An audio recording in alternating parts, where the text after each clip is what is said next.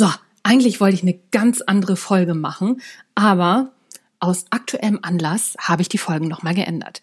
Kritik braucht nämlich kein Mensch. Ich auch nicht. Was aber, wenn sie dann doch kommt und auch noch in einer Form, die jeder sehen kann? Zum Beispiel im Internet als Amazon-Rezension. Ich habe nämlich gerade eine richtig schlechte Rezension auf Amazon bekommen. Ärgern, atmen und einfach weitermachen.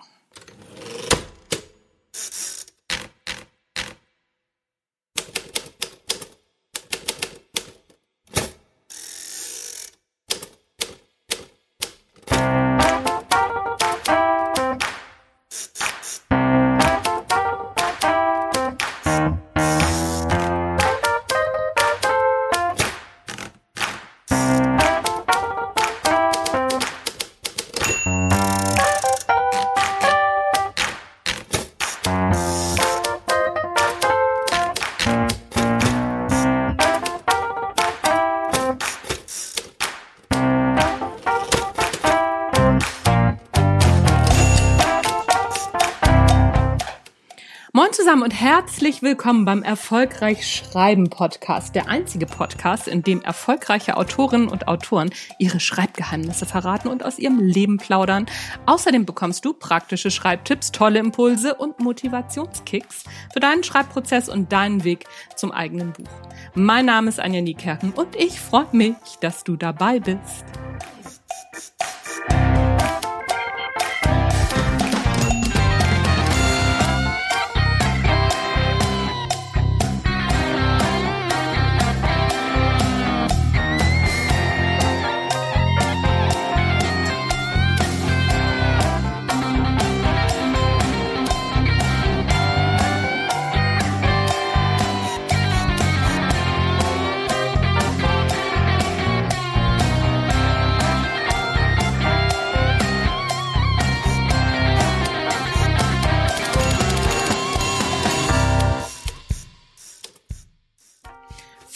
Tipps zum Umgang mit Kritik.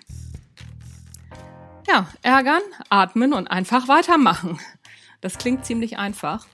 Und alle, die schon mal so richtig fies von Kritik erwischt worden sind, die wissen, ganz so locker flockig ist es dann eben doch nicht.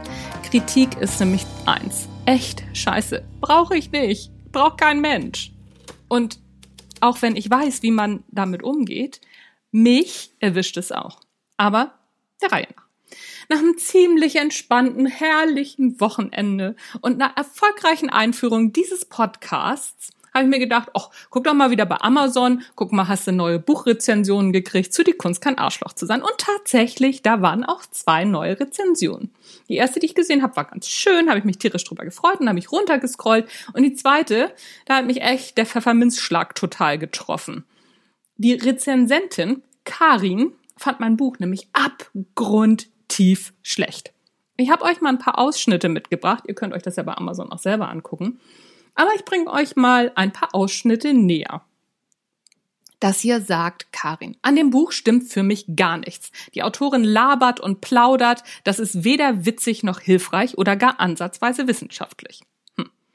Dann schreibt sie, das sie ständig aus dem Nähkästchen plaudert und zugibt, dass sie ihre eigenen Ratschläge offensichtlich nicht umsetzen kann, macht es nicht besser. Das Buch bedient Allgemeinplätze und besteht aus küchenpsychologischen, oh, Entschuldigung, Banalitäten. Die Autorin kommt vom Hölzchen aufs Stöckchen, nur zum Punkt kommt sie nicht. Sie führt Beispiele an und man denkt, aha, jetzt wird eine Lösung gezeigt, aber Fehlanzeige. Hm, auch nicht so schön. Dann geht's hier noch weiter. Die Autorin ist nach eigenen Angaben auch als Coach unterwegs. Das ist bei dem, was sie in dem Buch an Nichtinformationen vermittelt, schwer zu glauben. Den Teilnehmer eines ihrer Kurse, den sie im Buch als Psychopathen bezeichnet, kann ich gut verstehen. Das war einfach jemand, der sich nicht ver ver Punkt, Punkt, Punkt, Sie wissen schon, darf ich hier nicht sagen, lässt und wohlgemerkt hat das die Dozentin nichts drauf hat. Meine Vermutung ist auch, dass zumindest bei drei dieser bei Amazon stehenden Rezensionen gute Freunde aus der Werbebranche am Werk waren und brav gute Bewertungen verteilt haben. So, das war das. Ich reg mich da schon wieder drüber auf, wenn ich das vorlese. Auch wenn ich mich ziemlich schnell wieder beruhigt hatte, so kommt mir doch beim Lesen immer wieder so ein mulmiges Gefühl in der Magengegend auf und ähm, mein Rechtfertigungsreflex springt sofort an. Ich will da sofort immer irgendwas zu sagen. Aber genau das ist nicht zielführend, weder für mich noch für die Rezensentin. Hier folgen in meiner ersten Fassung von meinem Blog-Artikel, äh, den ich zu diesem Thema geschrieben habe. Zwei Absätze, die mir zu ironisch geraten sind und die ich wieder gelöscht habe. Denn Ironie ist ja auch bloß eine Form von Rechtfertigung und unterhaltsam sicher, aber zielführend ist das eben nicht. Und die Frage ist jetzt, was ist zielführend? Was hilft mir, mich nicht verletzt, herabgesetzt und unsicher zu fühlen? Weil das ist das, was solche Kritik natürlich bei mir auch auslöst, überhaupt keine Frage. Und ohne dabei jetzt selbst verletzend, herablassend oder überheblich zu werden. Erstens. Der Verzicht, sich zu verteidigen. Grundsätzlich hat die Karin aus ihrer Perspektive ja recht. Ihr hat das Buch nicht gefallen und sie hat sich über den Inhalt, der nicht ihren Erwartungen entsprach, geärgert. Außerdem fand sie meine Geschichten und Meinungen blöd und unpassend. Das ist ihr gutes Recht. Ich finde ja auch viele Geschichten und Meinungen blöd und unpassend. Das auszuhalten gehört zur Meinungsfreiheit die ich als eines unserer höchsten Güter erachte. Manchmal schwer auszuhalten, aber so ist das eben mit den hohen Gütern im Leben. Die kommen nicht so einfach um die Ecke. Eine Verteidigung macht das Ganze ja nicht ungeschehen. Es ist, wie es ist, auch wenn ich gern zum ironischen Rundumschlag ausholen würde und einige Dinge aus meiner Sicht richtigstellen würde. Aber wohin wird das führen? Vor allem, wenn ich arschlochmäßig eine Verteidigung in die Tasten hau. Wer ist dann das Arschloch? Abgesehen davon helfen mir in solchen Situationen die folgenden Fragen. Ist es in fünf Minuten noch relevant? Wenn ja, ist es in fünf Stunden noch relevant? Wenn ja, ist es in fünf Tagen noch relevant? Wenn ja, ist es in fünf Jahren noch relevant?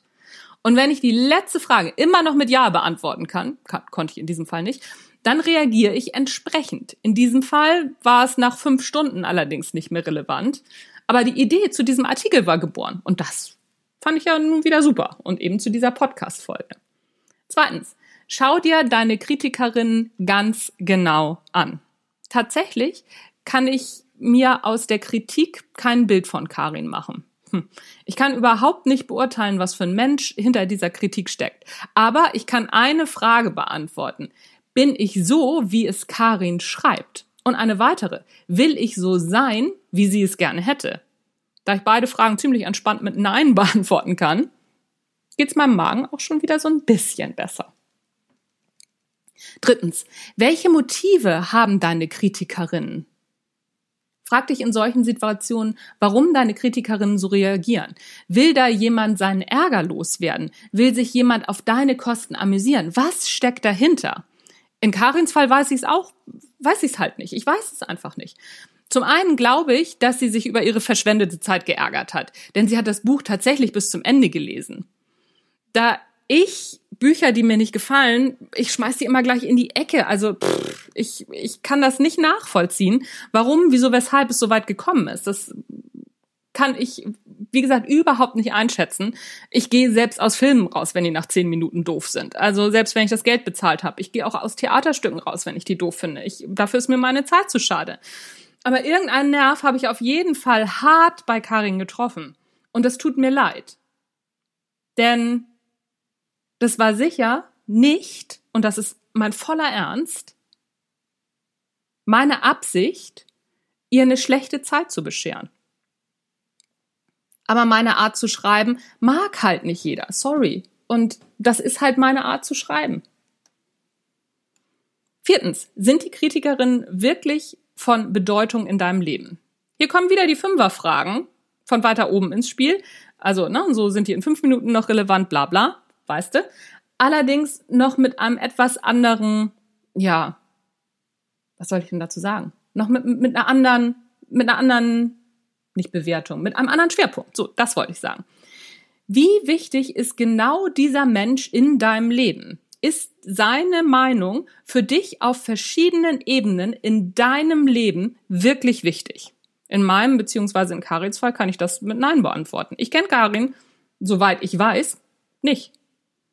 Fünftens. Nur konstruktive Kritik annehmen. Auch konstruktive Kritik fühlt sich oft nicht so super an.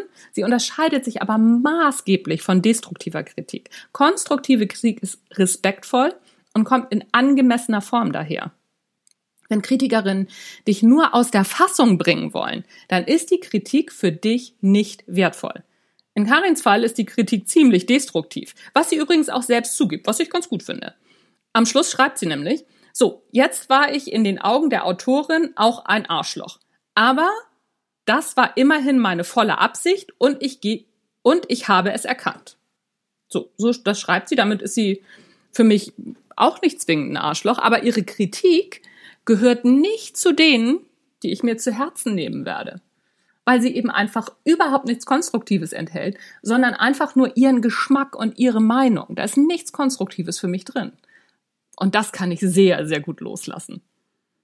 So, und am Ende habe ich es jetzt doch getan. Ich habe Karins Kritik viel mehr Raum gegeben, als ich es anderen empfehlen würde. Lustig, oder? Zum einen, weil ich dazu neige, mich über das Schreiben beziehungsweise darüber zu sprechen selbst therapiere und zum anderen, weil es einfach ein wahnsinnig gutes Beispiel dafür ist, wie wir uns von Kritik unser eigenes Leuchten nehmen lassen. Hätte ich nicht so ein unglaublich tolles Umfeld und so unglaublich tolle Leserinnen und Leser, und hätte ich nicht schon ziemlich viel Erfahrung mit dieser Kritik, könnte genau diese Kritik für mich das sein, was mich für immer und ewig vom Schreiben abhält. Aber wollen wir das? Karin und ein paar andere würden das sicher feiern und würden sagen, oh Gott sei Dank, eine schlechte Autorin weniger. Aber was ist mit all den anderen? Das Buch hat sich tausendfach verkauft und viele wunderbare Rückmeldungen bekommen. Und das sind für mich die Rückmeldungen, die zählen. Guck dir genau an, welche Rückmeldungen zählen.